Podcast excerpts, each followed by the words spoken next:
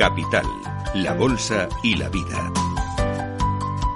Luis Vicente Muñoz. Y ahora unos minutos para la inteligencia económica. Estamos en el tiempo del Black Friday y es un momento fundamental para el comercio minorista del mundo. Vamos a conocer qué sabemos de las perspectivas al respecto a partir del equipo de inteligencia y análisis económico de Crédito y Caución. Aquí está con nosotros su director de comunicación, Pavel Gómez del Castillo. ¿Cómo estás, Pavel? Muy buenos días. Buenos días, Luis Vicente. ¿Qué sabemos de este Black Friday? Bueno, pues que siempre es una cita importante, pero este año es decisiva eh, para todo el comercio minorista en el mundo. Eh, ¿Y por qué? Bueno, pues eh, por un poco todo el contexto ¿no? que está atravesando el, el, comercio minorista. Y estamos todos los que nos dedicamos a intentar ver, en este caso, los riesgos de crédito del comercio minorista, viendo cómo se comporta el consumo, ¿no? En, e, no solo en este Black Friday, porque al final no deja de ser el pistoletazo de salida de un periodo de muchísima intensidad comercial que se prolonga, digamos, hacia las eh, compras navideñas. Bueno, y en España esperamos que al menos eh, las familias gasten lo mismo que el año pasado, o más, menos. En España, eh, nuestra previsión es que el gasto, desde un punto de vista monetario, será equivalente al, que hubo el año pasado, pero claro, aquí no está descontada la inflación, todo ha subido. Luego, realmente en términos reales, en términos de unidades, eh, esperamos que se venda menos, es decir, va a haber una caída eh, del, eh, del, consumo en esta, en esta temporada, en este Black Friday y en esta temporada navideña respecto al año pasado, lo cual es un indicativo ya de los grandes problemas por los que atraviesa el, el sector minorista. Sí, hablemos de eso, del sector minorista en nuestro entorno, en nuestro contexto.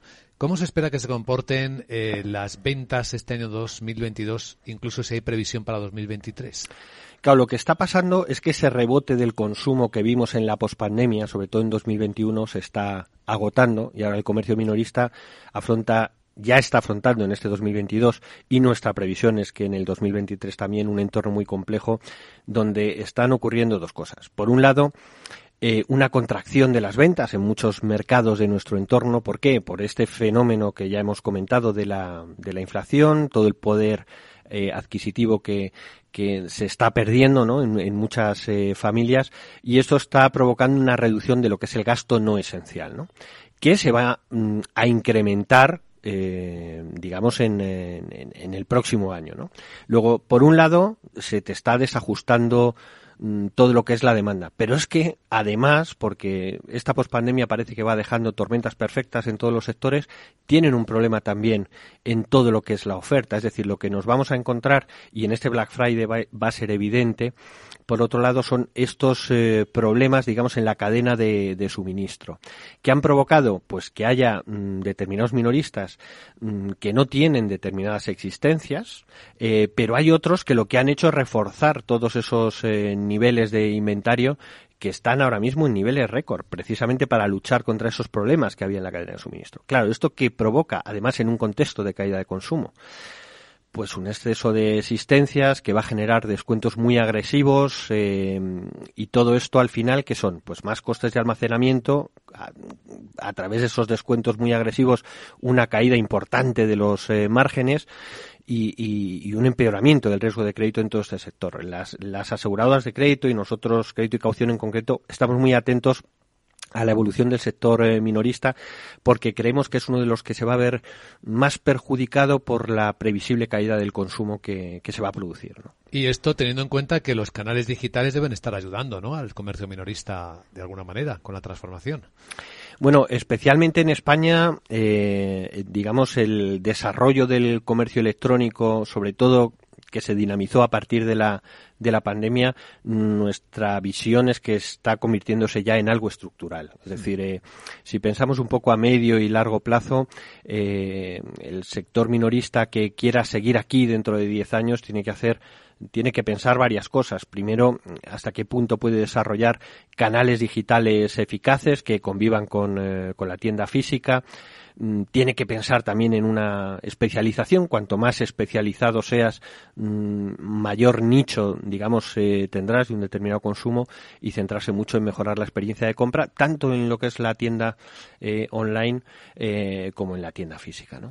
En Francia, en Alemania, ¿las perspectivas son parecidas a las de España? ¿Que la gente gaste lo mismo que el año pasado pero menos unidades? ¿O son distintas? O incluso peores, ¿no? Eh, en Francia especialmente se espera una caída de ventas importante, sobre todo en los artículos no, no esenciales y un fuerte estrechamiento de los márgenes.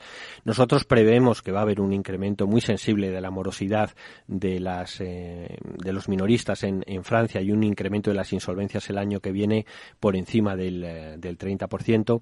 En Alemania un poquito menos, ¿no? nuestra previsión de crecimiento de las insolvencias en este sector para el año que viene es del 25%, pero también va a haber una caída en el gasto de los eh, de los consumidores y mm, hay minoristas alemanes donde estos problemas de abastecimiento de los que hablábamos antes son especialmente importantes, sobre todo en el retraso, digamos, de mercancías que vienen de Asia. ¿Y en Estados Unidos, que está en el foco de todos? Estados Unidos tiene una situación algo más eh, positiva. Eh, se espera que el, consumo sea un poco más dinámico que en, que en Europa en, este momento decisivo que estamos atravesando ahora del Black Friday y la campaña navideña pero sin embargo también prevemos un incremento de las insolvencias el, el año que viene. ¿no? Eh, la electrónica en Estados Unidos sí que afronta un problema de, de, exceso de existencias. Aquí se va a ver, por ejemplo, eso que hablábamos antes, que comentábamos antes de esos descuentos tan, tan agresivos.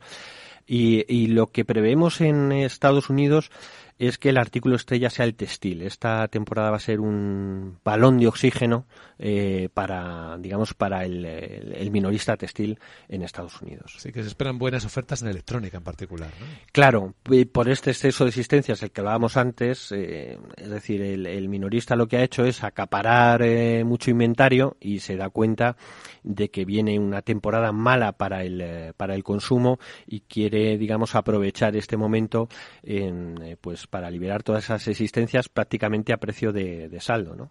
Lo cual, eh, desde el punto de vista estricto del, del riesgo de crédito, es nefasto porque, digamos, en el momento en el que una empresa trabaja con márgenes muy ajustados, mm, el riesgo de crédito siempre se deteriora. Claro. Y si encima tiene que vender más barato para liquidar stocks, puede incluso que hasta pierda dinero. Pues así funciona el mundo. Para las personas interesadas hay más información en la web de crédito y caución.es. Pavel Gómez del Castillo, gracias. A vosotros y salud para todos.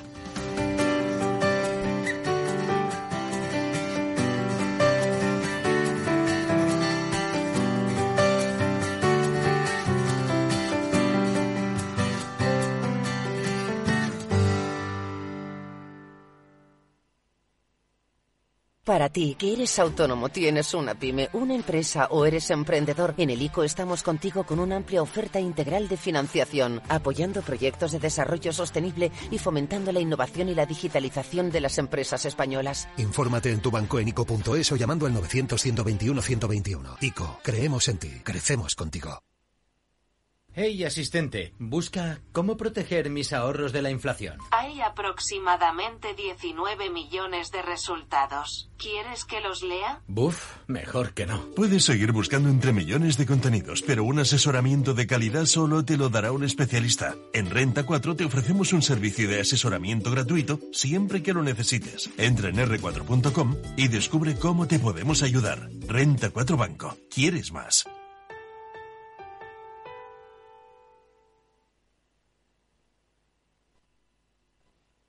Capital Radio, la genuina radio económica.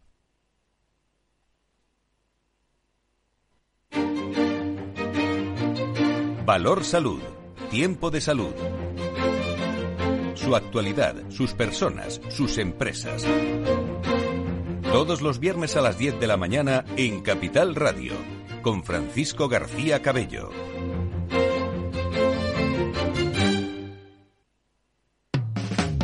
Capital, la Bolsa y la Vida.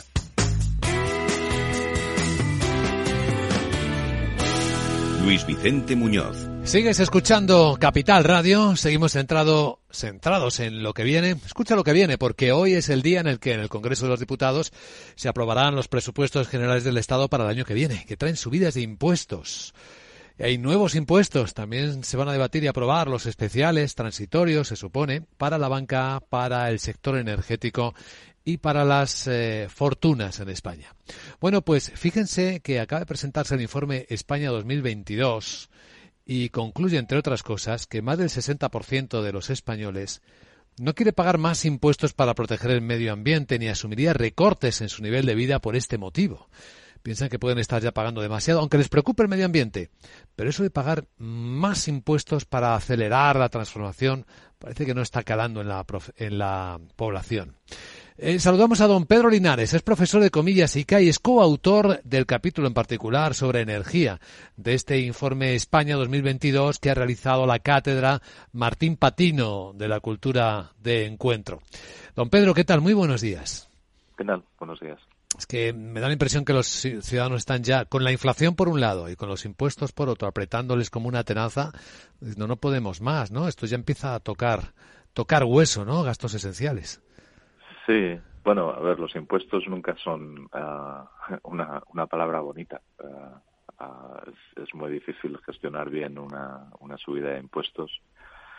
Y, y efectivamente, la, la, clave es cómo compatibilizamos ese, esa voluntad que tenemos de, de descarbonizar y de avanzar y de cuidar el medio ambiente con los instrumentos que a veces hace falta para, para, para ello. ¿no? pero hacen falta impuestos para pagarlo, hacen falta hacer frente a la inflación, incluso son necesarias medidas de ahorro, como está ocurriendo ahora mismo, forzoso en muchos casos, en parte por la factura alta y en parte porque sabemos que tenemos que consumir menos energía, ¿no? Sí, de hecho, afortunadamente el, el, ahorro es, no sirve para las dos cosas, ¿no? Otra cosa es, por supuesto, cuando ese ahorro es, no deseado y cuando viene forzado por otras circunstancias. Como las que estamos viviendo. Evidentemente, este no es un buen momento para, para algunas cosas. Pero, pero sí, efectivamente, el ahorro es, es, una, es una herramienta que nos sirve para, para protegernos frente a la subida de precios, pero también contribuye a que a que bajemos nuestro uso de energía y por tanto avancemos en la descarbonización. Por eso siempre decimos que, que la primera medida en cualquier catálogo de, políticas siempre debería ser la promoción del ahorro, el ayudar a los ciudadanos y a las empresas a ahorrar más energía. Hmm. Porque ahorramos menos, menos de la que de la que necesitaríamos. Seguramente. Eh, usted, don Pedro Linares, como coautor de este informe España 2022, ¿qué le ha sorprendido de los resultados? Ah, vamos a ver. el, del, del informe completo tengo que decir que lo tengo aquí encima de mi mesa, pero todavía no he conseguido leérmelo entero porque es, es grande, sí. Es, es un informe denso. Ah, yo, yo si quiere le puedo hablar de la parte que hemos escrito nosotros o también, bueno, pues de lo que aprendí ayer, ¿no? Ayer tuvimos en la presentación del informe una, una mesa redonda muy interesante donde se tocaron algunos temas pero desgraciadamente de, las conclusiones fundamentales del informe ahí no le voy a poder eh, iluminar porque porque todavía me falta para leerlo. A mí también, así que no se preocupe, lo comprendemos perfectamente. Bueno, de las observaciones, de lo que se va destacando del informe, ¿qué le sorprende? Bueno, ah, la verdad es que sorprender, sorprender no me sorprende nada. Se lo ah, esperaba. decir, eh, sí, yo creo que el informe es un es un, como lo ha sido, este es el 29 informe, a, lo largo de toda su vida el informe ha sido capaz de recoger muy bien la temperatura de la sociedad española. Y yo creo que este informe pues recoge bien todas esas actitudes eh, que se han que se han desarrollado en los últimos años, nuestras actitudes que usted mencionaba con respecto a los impuestos, pero también, por ejemplo, nuestra voluntad de colaborar o no, nuestra apertura a la diversidad o, a fenómenos como la inmigración. Yo creo que el, el, informe, como digo, es, es, un muy buen diagnóstico de, de, lo que cualquiera puede ver cuando sale a la calle, ¿no? y de otras cosas que a veces no se ven tanto, pero que, pero que también interesa tener en cuenta. En ese sentido, yo creo que el informe ha, hecho y sigue haciendo una, una, labor muy interesante. En la investigación que, que a usted y su equipo le corresponde, que es la energía, a, a ver si lo ratifica, la sensación de la calle es que estamos en una especie de callejón sin salida, sin soluciones suficientes para detener la escalada de precios. Sí, vamos a ver, y, es perfectamente natural. Yo creo que efectivamente estamos todos un poco ah, desconcertados ante, ante una situación como esta, que es muy difícilmente controlable, porque cuando el shock de precios es externo, es decir, no se debe a nuestro propio funcionamiento, sino a causas externas, pues es muy complicado arreglarlo bien. Como decimos nosotros, ante esta situación, cualquier medida que se plantee va a ser mala porque tendrá algunas cosas a favor, otras cosas en contra, ¿no? El tope al gas eh, que hemos aplicado en España, el tope al gas que se está discutiendo en Europa o cualquier otra medida, son medidas complicadas de implantar que no terminan de resolver eh, todos los problemas que tenemos porque hay que recordar que, uno de los problemas que tenemos es el precio, eh, este es el que más sentimos los, los hogares ¿no? y las empresas, pero, pero ese aumento de precio realmente viene de otro problema mayor, que es la, potencial falta de suministro en Europa de un combustible tan estratégico como el gas. ¿no? Si bajamos los precios y facilitamos el consumo de gas, pues nos estamos pegando un tiro en el pie. Entonces tenemos que ver cómo conseguimos armonizar esas dos cosas y no es, no es sencillo. Yo creo que eso explica en parte el desconcierto de parte de la población que dice, pero me están diciendo que ahorre, pero a la vez me están subvencionando, pero a la vez no, no, no, terminamos de tener claro qué es lo que está pasando. También hay dudas sobre si tenemos un mercado eficiente, ¿no? Por lo menos a la hora de mm. formar los precios de la energía. Sí, sí, yo creo que también eso, esa es una duda permanente siempre, ¿no?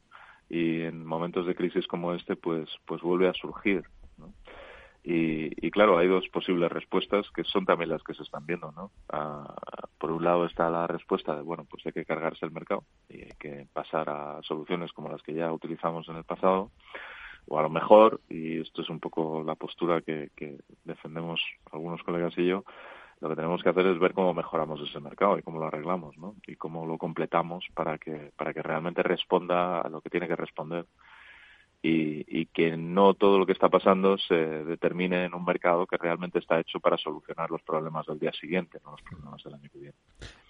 Entonces, bueno, yo creo que ahí eh, claramente esta crisis lo que ha hecho es abrir un debate que es muy necesario y, y yo lo que espero es que con calma lo resolvamos para que para que aprovechemos y de todas estas desgracias que nos están sucediendo, pues por lo menos aprovechemos para arreglar las cosas a futuro. El informe suele profundizar en este elemento del bienestar emocional, del estado del bienestar, ¿no? Y seguramente con esto de lo que estamos hablando, de la energía, muchas personas y familias hayan empezado a sentirse más vulnerables cuando antes ni se imaginaban que podrían serlo por esto, por el recibo de la luz, simplemente. Sí, eh, de hecho hace unos días mis compañeros de la Cátedra de Energía y Pobreza presentaron su informe y lo que efectivamente vemos es que ah, la, situación no, mejora ah, y, y, además no solo es por, yo creo que hay dos elementos importantes, ¿no? Uno es el, el, elemento puramente objetivo, que es que suben los precios y las familias cada vez lo tienen más complicado y vamos a ver qué pasa en este invierno, porque aquí es donde de verdad lo vamos a notar, ¿no? Hoy leía que que hay muchas familias que aún no conocen, por ejemplo, la tarifa regulada de gas, que es, ah, que es ahora mismo la tarifa protegida y no todo el mundo la está solicitando. Yo creo que evidentemente hace falta un esfuerzo de información. Pero yo creo que también lo que esta crisis ha hecho es que ah, aumente mucho la incertidumbre. Yo creo que estábamos todos acostumbrados a vivir en un mundo, por decirlo así, mucho más predecible y de repente aparece esto y y todo se nos viene abajo, ¿no? Y todo lo cuestionamos. Y, y, por otro lado, es un mundo en el que nos vamos a tener que acostumbrar a vivir en los próximos años. Y yo creo que el, el que enseñemos a la sociedad y que, y que la protejamos también, pero que enseñemos a la sociedad a vivir en esta incertidumbre, yo creo que va a ser importante para, para no generar esa desazón y ese desconcierto que está produciendo la crisis. Es un momento de usar todo el talento del que disponemos y también mucha solidaridad para que no se nos vaya quedando mucha gente dañada. Don Pedro Linares, profesor de comillas y coautor del capítulo sobre energía de este informe España 2022 que estamos comentando. Gracias por comentarlo en Capital Radio, don Pedro. Y buen día.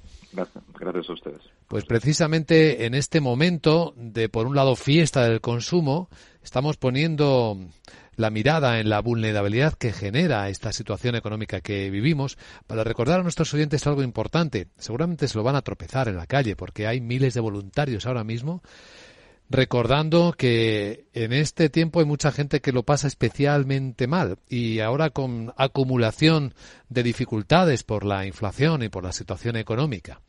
Y por eso, eh, cada año por estas fechas, el enorme trabajo que hace el Banco de Alimentos y sus miles de voluntarios es especialmente valioso. Eh, queremos saludar a Luis Miguel Rupérez, responsable de comunicación de FESVAL. Luis Miguel, ¿cómo estás? Buenos días. Hola, buenos días. ¿Cuánta gente está ya trabajando, preparando esta campaña importantísima de recoger alimentos, sobre todo para, para ayudar a la gente que está eh, vulnerable frente a las fiestas navideñas?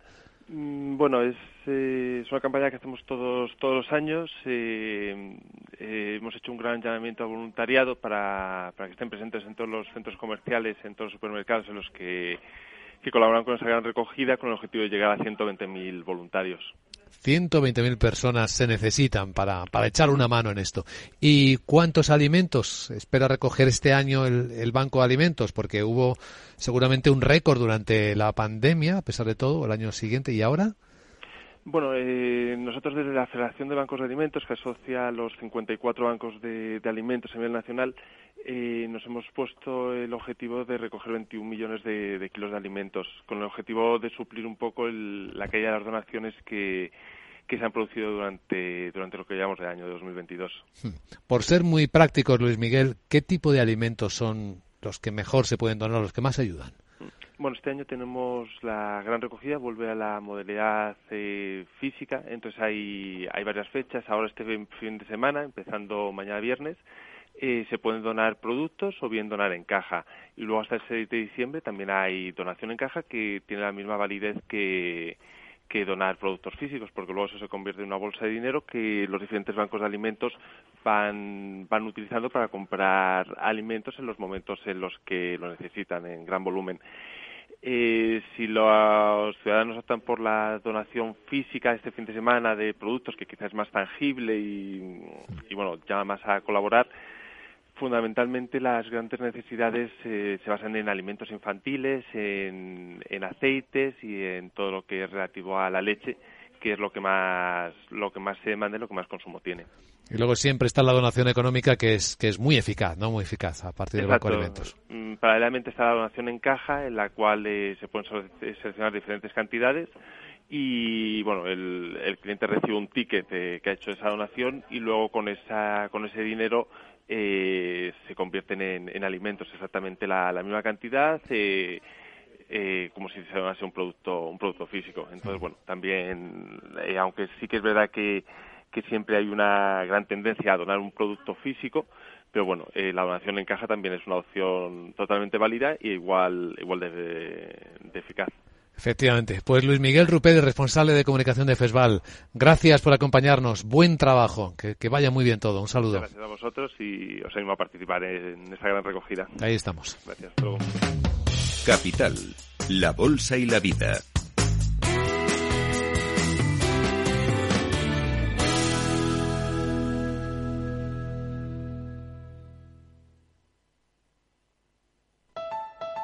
Escucha cada jueves, a partir de las 11 de la noche, en Líderes Globales, las entrevistas que Raúl Castro nos trae desde Florida. Personas inspiradoras de habla hispana que han destacado en sus actividades más allá de nuestras fronteras y que nos dejan sus enseñanzas y aprendizajes desde el punto de vista más personal. Líderes Globales, con Raúl Castro, en Capital Radio.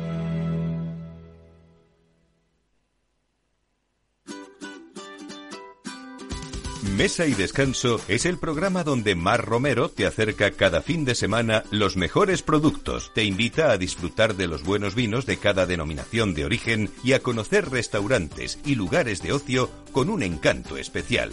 Mesa y Descanso, los domingos a las 13 horas, aquí en Capital Radio.